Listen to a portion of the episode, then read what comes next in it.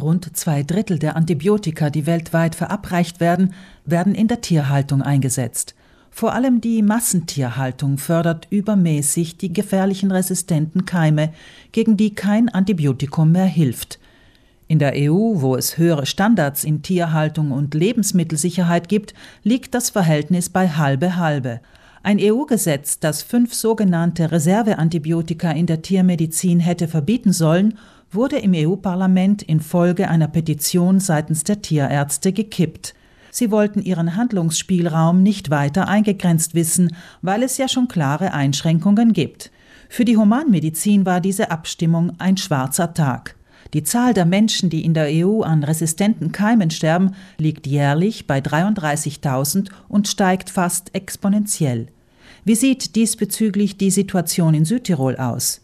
Für den Agrarwissenschaftler, Tiermediziner und Professor an der Uni Bozen, Matthias Gauli, spielt die Stallgröße zwar eine wichtige Rolle, aber es ist grundsätzlich ein Missverständnis zu glauben, dass kleine Betriebe automatisch besser oder schlechter in irgendwas werden. Das ist leider nicht so. Sondern bei uns kann es durchaus auch dazu kommen, dass Medikamente möglicherweise eingesetzt werden, wenn man das vielleicht besser mal vermeidet.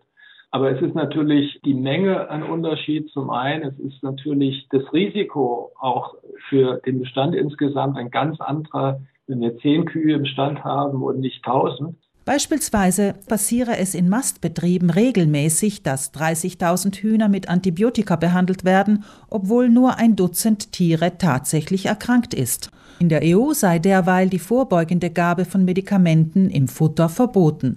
Doch es kommt vor, dass sich Betriebe die Medikamente am Schwarzmarkt besorgen, um den amtlichen Tierarzt erst gar nicht fragen zu müssen. Gauli? So wie das in großen Beständen möglicherweise ökonomisch vorteilhaft sein kann, dass sie die Medikamente selbst besorgen, macht bei uns keinen Sinn, weil wir in der Summe einfach so wenig einsetzen im Jahr, dass wir gerne den Experten, soll heißen, den Tierarzt holen.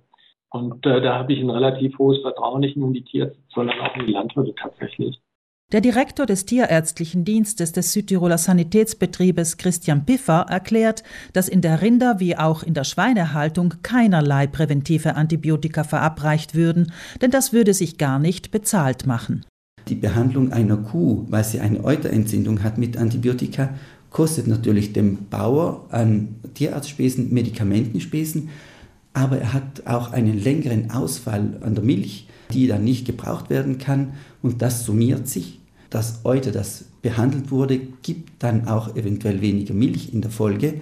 Und das sind alle Folgespesen, die es ja auch dem Tierhalter zugutekommen lassen, wenn er präventiv solche Fälle so gering in der Anzahl halten kann wie möglich. Anders in der Hühnerhaltung. Allerdings gäbe es in Südtirol kaum Betriebe, die Hühner für ihr Fleisch halten. Das Hühnerfleisch komme stets aus anderen Regionen Italiens oder aus dem Ausland. In Südtirol gäbe es hingegen etwas mehr als 100 kommerzielle Legebetriebe, die meisten mit weniger als 2000 Legehennen.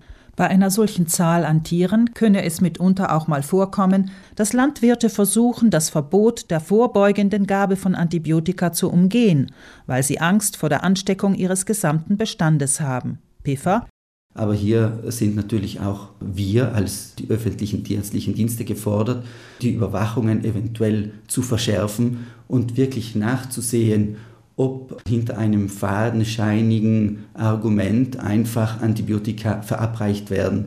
Ein Beispiel könnte eventuell sein, dass es wird irgend an einigen Tieren eine Blutprobe gezogen, um zu sehen, ob Antikörper gegen irgendeine Krankheit da sind und von dem eigentlich der Rückschluss gezogen wird, ja, wir haben diese Krankheit und müssen alle Tiere behandeln, obwohl es eigentlich gar nicht so ist.